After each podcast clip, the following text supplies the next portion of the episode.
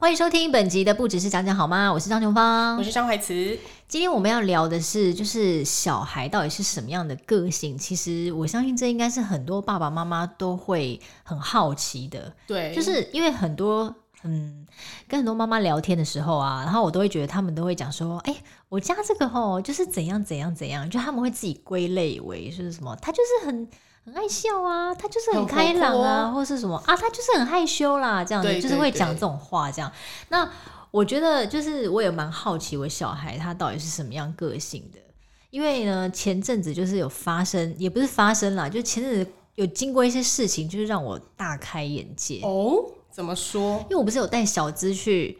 上那个音乐课嘛，哦，对对对，对，然后律动。一开始他就是有慢慢进步嘛，然后都会跟着唱，嗯、然后前阵子哦，他突然又退缩回去，哎，就是变得是很嗯，整个课程他都是一直这样看着老师，这样看着老师，呆呆的看着老师，我看我看。我看看看，然后玩玩具的时候啊，他都也不太会主动去拿，也不会主动去收，哦，就跟他在家里差很多，就是感觉他好像很。压抑，他在那个课上很压抑自己，嗯，就是没有表现开心，他也没有大笑，然后就是害怕，他也就是嗯，他就只是这样嗯一下这样，然后也不太愿意。他现在已经会走路喽，可是我在那个课堂上说，来，我们走走，我们走走，我们跳跳这样，然后他就是不要不要，他就是要我抱这样，嗯，很明显就是他在那个课没有到非常的。就是放松跟自在哦，然后呢，前阵子我就是有带他去一个亲子空间，那个亲子空间在民生社区。我我在这边就先不要讲那家店的名字，因为我不想要太多人去跟我抢位置。Oh, OK OK，反正呢，就是他就是有陪玩姐姐跟陪玩哥哥，oh. 然后他们都是年轻人，然后会戴一些圣诞帽什么之类，就是看起来很和蔼可亲，然后声音也都是很像那种就东森幼幼，有一点就是来来球球球球这样子，就是会讲这种可爱。爱的话这样，然后会很有对小孩很有耐心，就陪小孩玩这样。然后妈妈去那边就可以坐在旁边休，就是比较不用全神贯注在自己小孩身上，可以稍微的放松这样子。或者我跟我朋友有相约在那边，那我们就坐在旁边那边叫东西来吃，然后就是眼睛可以看一下小孩在干嘛。这样一个小时要多少钱？三个小时一个人两百八，这么便宜？蛮便宜的。我想大家不要就是跟我抢位置，我也想去。好像是这么大的小孩吗？你你你那个小孩太大了，就是他是比较有点会玩球池的那一种小孩，就是比如说两三岁都还 OK 啊，或者是幼稚园那小学生不要来闹好不好？好，哦、还还排挤。小学生你应该是带他去，比如说乐园之类的，好不好？可是更大的活动陪玩啊，我不要、啊。那你就你你就是可能请亲戚好友，或者可以带小孩出去玩啊，或者什么之类的，好不好？你好意思就是亲戚好友到底？带你你带小弟去那，小弟就会说好无聊哦，因为那边都是婴幼儿，好不好？帮帮忙，好吧，好吧，反正就是一个人两百八，然后小孩跟大人都算钱，然后就是三个小时，但是那边所以这样子是五百六，差不多，差不多，oh. 对对对。那你也不一定会待满三小时啊，因为当然要待好待满啊，因为有时候小孩他会想要就是睡觉啊，或什么之类的，哦，有啊，就是每个人他会有不同的那个。Schedule 嘛，好啦，这不是重点，重点就是呢，我原本以为小孩去那边一样，就是会跟音乐课一一样，嗯，就殊不知哦，他在那边大概待了二十分钟吧，就是一开始他也是这样。很紧缩的，缩缩的很紧，这样嘿这样。然后呢，在陪玩姐姐的带领之下，然后那边又有非常多的新玩具，跟一个大球池，还有小球池，这样、哦、木头球池。他就突然嗨了，他突然之间就是整个人就是一百八十度大转变，然后咯咯笑之外哦，他还就是直接把那边当成自己家。而且他跟陪玩姐姐玩的超级开心，还在那边哈大笑，然后还我感觉妈妈有些吃味，我这个吃味，我想说，我这妈妈可以退下了吧？我根本不需要在那里，她根本不需要我啦，她就陪玩姐姐就好啦，她已经可以去上学。我觉得你以后会是那个直升机妈妈那一 类。为什么叫直升机妈妈？就是要掌控她。没有，我只是瞬间觉得说，一下子觉得很开心，想说小看到小孩这么开心，我很高兴。可是我又觉得说，哎、欸。好像不太需要我诶，在那个当下，他怎么那么开心啊？他有点超出我的预期了。然后后来我第二次带他去，他一样就是又一开始缩缩的，然后后来就是满场飞，满场哦，整个在那边走，然后偶尔走过来看我一下，说妈妈，然后又走掉了这样。他至少还要来叫你妈妈。他就是要给我看说他现在很高很高兴哦，然后又去表现给那个陪玩姐姐看，所以整个人就是变成一个很活泼的小孩，跟他在音乐课简直可以说是判若两人。哇塞！那因为那天老师还特别问我说：“哎，他都这样子吗？还有什么？就是他会不会是老音乐老师的问题？不要怪到别人别人身上。我就说他可能是比较慢熟吧。可是他已经去好多次了，对，我也觉得很奇怪，所以我就说他是需要一段时间。”他才会打开他那个心房，他才会突然之间啪打开啪，然后他就会变成另外一个人。哦，所以我想说，哎，这这到底是为什么？所以我就很想知道，说我小孩个性是怎么样。我就是有去查一些资料，就发现说，哎，其实之前就是有一本书上就是有写到说，有呃小孩啊，他的那个呃，与其说你个性。太早了，应该说每个人都会有一些先天的气质，对。然后这个先天的气质呢，就是跟遗传基因比较有关哦。哦，就对，但是个性就不一定是遗传，个性是因为他后天经历过很多很多事情，社会化之后，他会养成一个，比如说他的价值观，他的个性是变得后天影响多。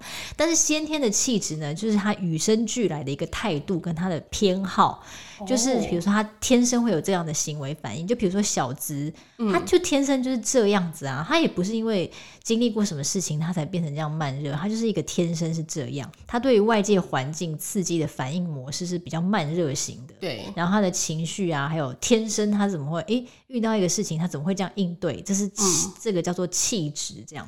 哦、然后可是小小孩慢慢长大之后，遗传对气质的影响就会降低，环境的影响反而会变得更重要。就是父母亲的身教，当然就是。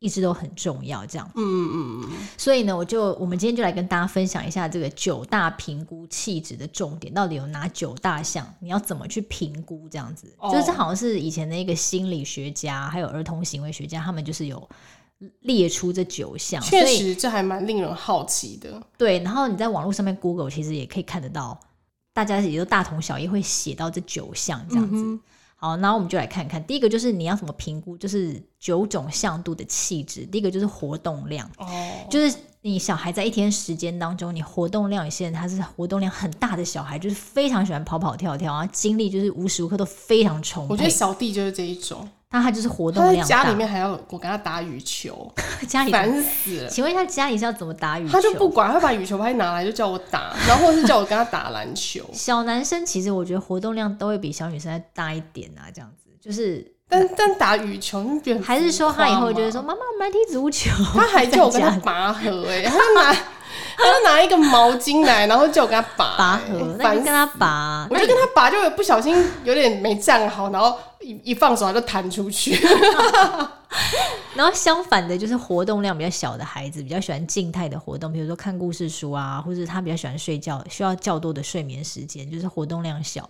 再来就是情绪的本质，就是这个就是意思，就是说你小孩一整天当中，他常常都是笑眯眯的、笑呵呵的这样子。那或者是情绪本质比较呃容易发脾气的也有，就是哎动不动就会难过啊、哭啊，比较难亲近，或者就是发脾气，嗯、这是一个呃气质叫做情绪本质。哦，另外是敏感度，就是呃意思是说你小孩反应需要的刺激量。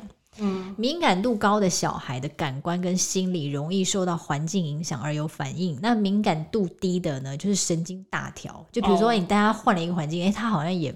不觉得怎么样，嗯，他也不会觉得呃，怎么这个地方他不认识，他就是比较神经大条的。对，那有一些敏感度高的，他就是哎换了一个东西，就是换了一个口味，他就突然之间马上就知道，对，就是敏感度高。再就是反应强度，反应强度就是他内在和外在刺激产生反应的激烈程度。那反应强度激烈的小孩呢，不管开心或生气，都是很喜欢大声嚷嚷。嗯、就是他喜怒哀乐，你一下就知道。他一定要给你知道，这样子。对，那浮夸比较浮，沈玉玲这样子。对对，沈玉玲。所以沈沈玉玲就是从小反应强度都很高。然后反应强度弱的小孩，就是他传达的讯息比较弱，就是哎，可能。常会被人家忽略，这样子，他可能不喜欢，他也只是哎、欸、嚷嚷几句，然后大人也不晓得这样子。嗯、那再来就是规律性，也是一个指标，就是呃有些小孩规律性就很高嘛，但我觉得这个可能跟大人小从小怎么教养？怎么就是婴儿时期就有关系。有一些人就是那种照表操课，那他就是几点要睡觉，几点要吃饭这样。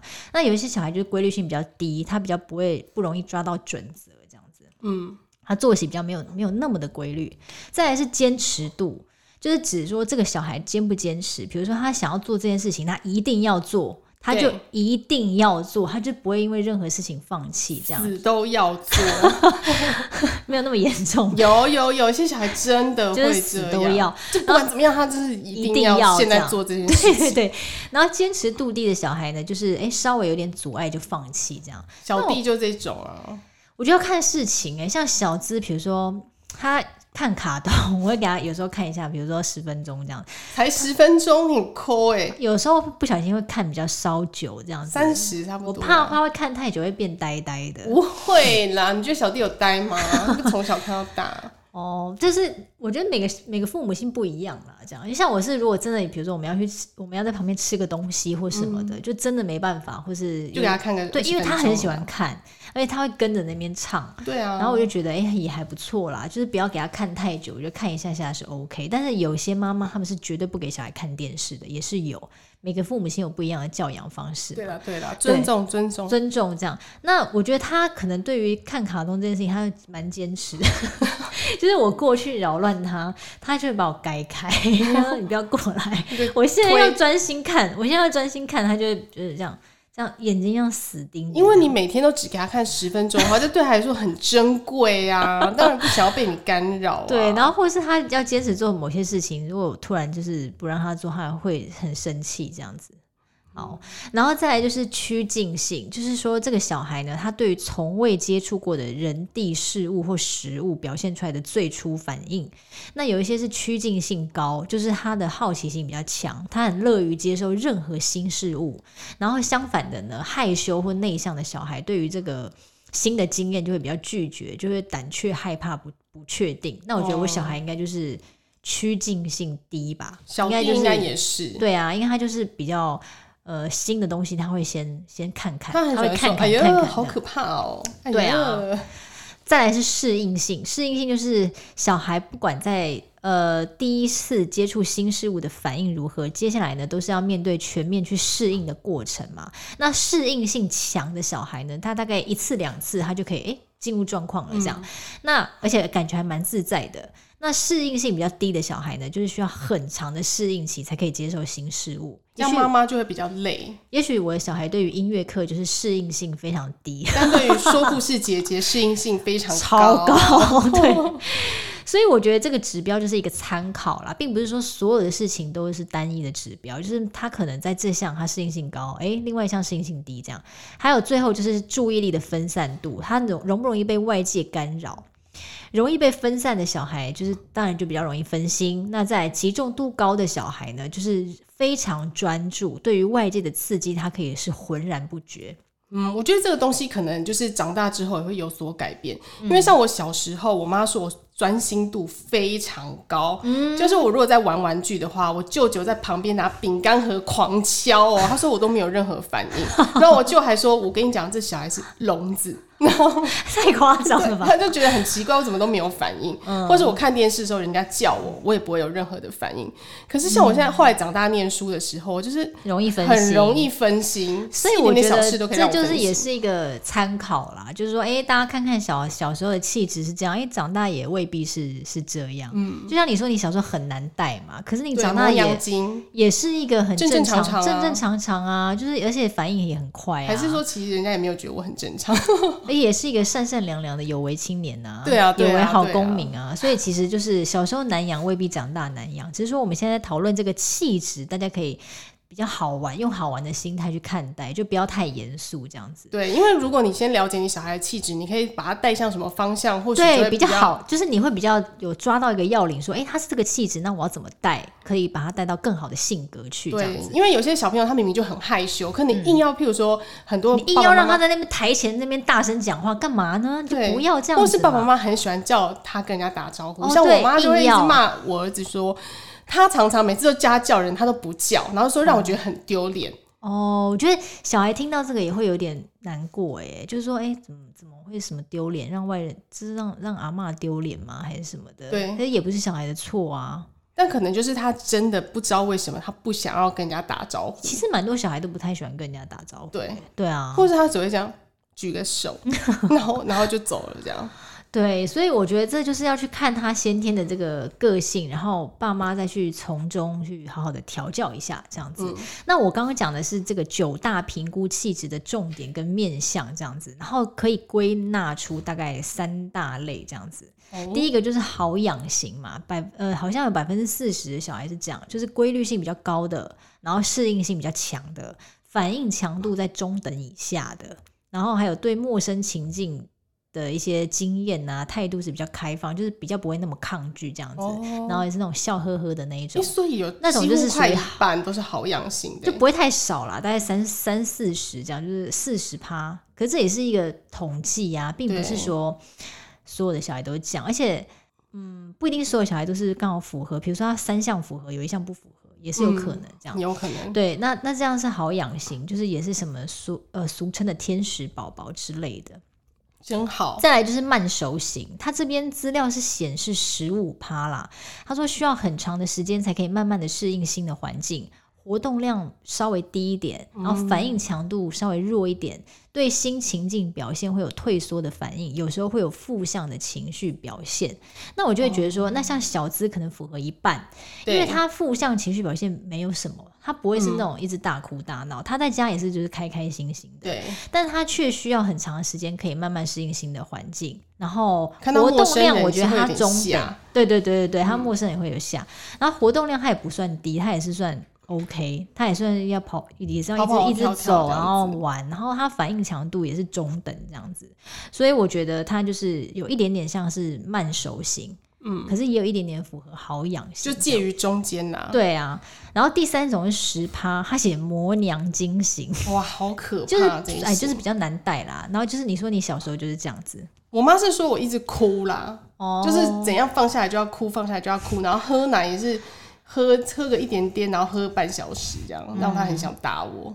他这边就是有归纳出那个九大面向，比如说呃规律性低一点，就是作息比较不规律，那适应度也比较低，然后反应强度相当激烈，然后面对新刺激的时候经常会比较退缩，然后可能会比较常哭，比较不常笑这样。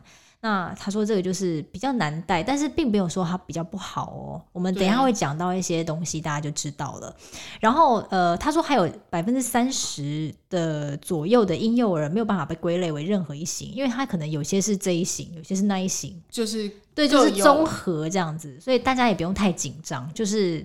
保持这个比较呃乐观开放的心情去看就好了，因为你知道他慢热，你就不要逼他跟人家打招呼，因为这就是先天的气质嘛，而且他这是遗传哦，遗传你哦，好不好？就是什么又又要怪到妈妈身上，就是他这个是遗传到。有一跟遗传基因有一点点关系，这样子，因为它是先天的嘛。那气质本身没有什么好跟坏之分，只是因为说它影响到教养的难易程度，所以有些人才会觉得说哦，有一些负面的印象。但是大家也不要这样觉得，因为有些特质虽然说可能令爸妈觉得比较困扰，因为比较难带，对。但从另外一个角度来看，它可能也可以是优点哦。例如说，就是说，诶，情绪反应比较强烈的孩子。虽然有时候脾气说哦很大，他说哦好没嘛，比较爱生气或什么，可是这样的孩子呢，他比较会抒发自己的情绪。嗯、那比起说哎有，有些事情他都闷在心里面的孩子，他反应都很小很小。哦、那你可能觉得说他应该都没什么事吧？就累积到最后，就也许他是累积在心里，比较容易会就是累积在闷在心里面的小孩。所以呢，嗯、我会觉得说那。脾气大的不得了，哎，反而比较容易受到外界的关注，比较可以适时的给他一些帮助。那这你不能说他是缺点吧？他也是一个，也是一个优点。看你怎么想，就看你怎么想这样。所以我觉得就是不要给小孩贴标签，就不要说什么他就是脾气大，他就是爱生气。我觉得这就是爸妈会喜欢去给小孩贴这个标签，这很难不，尽量对，很难避免啦。就是我，可是我觉得尽量不要提，而且也不要在外人面前一直讲。我觉得小孩都会听进去。这个就是我觉得，呃，爷爷奶奶比较容易做的事情。对对对对对，那就是可是那我们既然已经知道了，我们就是要尽量，我们也在学习嘛，爸爸妈妈也在学习，这样。那我觉得就是帮助小孩可能正向发挥他的个人特质。所以呢，我也就是有看到一篇，他就是有写说，哎，那气质不同有什么样的教养的技巧？我觉得他其实写的算很实用，哎，很实用就对了。对啊，因为他就写说，好，比如说，呃，你你这个小孩他就是。像你讲说什么小弟他就是高活动量嘛，坐不住。哎、欸，那你就想想看，他是不是可以担任一些小帮手，帮妈妈做家事，消耗他的体力，啊、然后尽量不要让他吃太多什么热量高或糖，就不要吃太多糖分多的。对，不要让他更亢奋。那低活动量的话，你就是多带他去做体能活动啊，哦、等等之类，就是你会比较知道说怎么样去调试他这样子。另外就是比如说呃，低期趋低期 低趋近性。就是我觉得小资可能有点像这样，他就是比较害羞吧。对，一开始，那你就要了解说，哎，这是他的天性啊。那你也不要说什么怪小孩没礼貌，就是多给他不同的机会，接触不同的人事物。就是你反而让他有一些机会，嗯、那你可以像我觉得，哎，我带他去这两个地方，我就看到他两个完全不同的面相。对，那我觉得就是因为这样，我多给他这些机会，所以我才了解到说，他不是 always 像音乐课那样子的小孩，嗯、他其实也是。哇，可以满场飞的小孩也是，就是看他喜不喜欢做这件事情。嗯或许音乐音乐课对他来说，他觉得他没有那么有办法很快的融入。对对对，但是玩就是一个很快的事情。是，然后像高趋近性的小孩，就是他可能很容易跟人家变熟嘛，然后好奇心也比较强。可是他有一个比较危险的地方，就是他可能会。不晓得这个地方很危险，他直接冲过去了。那这样子的话，爸妈就要很常跟他讲说：“哎、欸，这边很危险哦，比如说瓦斯炉啊、插头啊，让他知道说这个危险的前因后果，做准备。对，不然像这种小孩，他虽然就是说，哎、欸，嗯，很不怕生，他什么都好，然后可是他可能就会不小心误触一些危险的东西，就比较容易有一些伤害。对对对。那刚刚讲什么反应强度高的？就是比较容易会有生气啊，或是可能哭啊，或什么之类的。那我们就要想说，哎、嗯欸，那怎么样去排解他的情绪？这边是有写到说，可以安排一个他的那种 kids corner，这个小角落，小角落 让他在心情不好的时候可以丢丢沙包啊，丢丢球啊，纸球啊，就是让他知道说，哎、欸，怎么宣泄自己的情绪，然后要怎么样。哦表达这样子，训练他多用那个语言讲一下自己的内心的感受，这样子。因为小孩有时候是说不出来，所以他就用生气来表达。对，就像接下来要讲的，反应强度低，那这样的小孩他比较不会讲他的内心世界，也不太会表达。所以爸妈就是如果知道说，哦，他是反应强度比较低的小孩，就要多留意他的细微反应，哦、或是主动关心他，或是让他透过音乐或是绘画来表达。嗯、对。嗯，我们这边还其实还蛮多的哎，对不对？就是什么敏感度，敏感度高的小孩跟敏感度低的小孩，敏感度低的小孩就是要多提醒小孩注意周遭的环境啊，然后也可以拿各种的食物或是水果去让他训练他的敏感度。就是多给他一些刺激啦，刺激要多一点。对，比如说拿榴莲呐，嗯、什么凤梨呀、啊，试试。嗯，另外就是高适应性跟低适应性。高适应性的话，就是哎、欸，这个小孩很容易适应所有任何的环境嘛。可是呢，他很容易会照单全收，就是好的坏的，他全部都是都适应。那爸妈就要做好把关。就是让他知道说辨别什么可以，什么可以，什么不行，这样。那低适应性的，因为他本来就是比较低度的适应，他一时之间没有办法接受太多新事物，那就要给他多一点的时间，然后或者是说你用邀请的方式让他去试试看。不要就是在旁边催他说，你给我快一点，快一点，就这避免增加他的负担感，嗯、或者说我们父母亲可以在旁边先用看的，或者先示范看看给他做，那先让他看，他观察型嘛，所以就哎、先让他看看其他小孩怎么做，等他准备好了再开始这样子。哦，对，也许他只是需要多一点时间准备。接下来是什么？坚持度。坚持度高的话，就是哎、欸，他比较固执嘛，要求完美这样子。就坚持你要做这件事情，所以爸爸妈妈可以事先跟他讲好，说，哎、欸，其实你不用那么，就是一定一定那么要坚持，你要什么时候该做什么事情，什么时候该做什么事情，这样。我觉得有的时候他们会忽然啊，嗯、像我儿子他同学啊，有一天我们大家一起出去玩的时候，他忽然他想看手机，嗯，他就一直跟他妈妈说我要看手机，嗯，然后妈妈就说，可是现在大家出来玩，为什么要看手机？可是他就坚持哦、他真的坚持了十分钟，他要看手机，嗯，然后我们大家都觉得他是不是累了，哦、然后他就转移他的注意力，我就说，哎、欸，那。那小爱，小爱，我带你去吃冰好不好？这边、嗯、有冰淇淋哎，然后他就有点被哎、欸、被转移注意力，然后就觉得呃好像可以、哦、好啊，对，所以这也是一个小 paper 这样子。对另外这边也有写到说。他如果硬要坚持某些事情，那我们就要判断说，那这个是不是合理的？这样，如果不合理的话，就是要温和的拒绝到底，让他知道说，哎爸妈也是有规矩、有底线、有原则的，不是说你坚持，我就是一定要听你的，不然会被小孩气到头上。没错，没错，就是让他知道说事情有对错这样子。嗯，那坚持度低的，就是那种一下就放弃的那种。小弟就是这一种类型的啊。他说这边是要建议哦，一个事情可以分成几个段落，让他分段完成。就让他比较容易可以有得到成就感，就是他可能譬如说好，他玩一个游戏，那一开始前面他都会，他就会觉得很有成就感，他就一直玩。嗯、可是如果他后面破不了关了，他就会觉得说这什么东西啊，难死了，无聊，嗯、找一些借口，他会丢东西，或者说他不要玩了，嗯、这样，那你就会说，可是你看我们如果怎样怎样，那不就好了吗？是不是？嗯、然后他就会这样哦。所以他就可以再玩一下，这样子。然后他就有讲到说，爸妈可以多给予小孩解决困难的成功经验，就是或是在旁边帮，就是要帮他，就像你刚，对对，就像你刚刚那个小 paper 这样子，我觉得也是还蛮不错的。好，最后两个就是第一个是情绪本质好的，就是常常会脸上笑呵呵的这样子。那这样子的话，别人其实也不容易发现他。不高兴的时候，所以爸妈要主动跟他多多多聊，多多聊。那情绪本质不佳的话呢，就是他比较会愁眉苦脸嘛，或者哭。那这个时候，如果小孩只要露出一点点愉悦的笑容呢，你就可以哎鼓励他、赞美他，说你这样很可爱哦，什么之类，或者大家对镜子扮鬼脸啊，这样子就可以让他比较了解自己。然后多多伸展身体，这样子哦，天耳啊，真是忙啊！最后一点就是注意力的分散度，就是注意力分散度高，就是容易会分心嘛。那这个就是可以多多安排一些可能简单的环境，不要让他有太多刺激的环境哦。你这种可能就是比较不适合一起看电视啊，对，对或是透过一对一的静态活动，可以培养他的注意力，嗯，或者让他看看书啊，或什么之类的。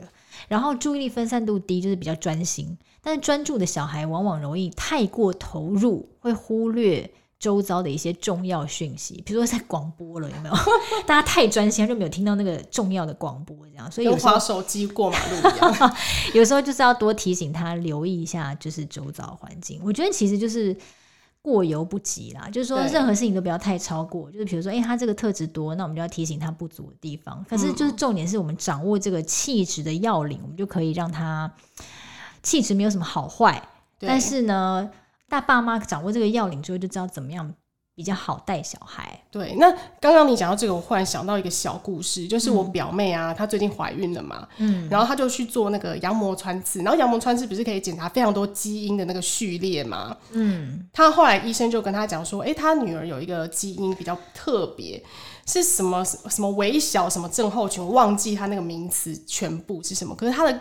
重点就是显现出来的是说，这个小孩以后可能个性是会比较内向、比较怕生的。羊膜穿刺就知道，对，也太神了，竟然可以测测到这个，我一定会在心里翻一个白眼。我都我都我都会这样，哎，是哦，讲到、哦、我内心就是说最好是啊。没有，他是说这 这个基因的、哦这个、基因的的异常是会显现出来的样子是。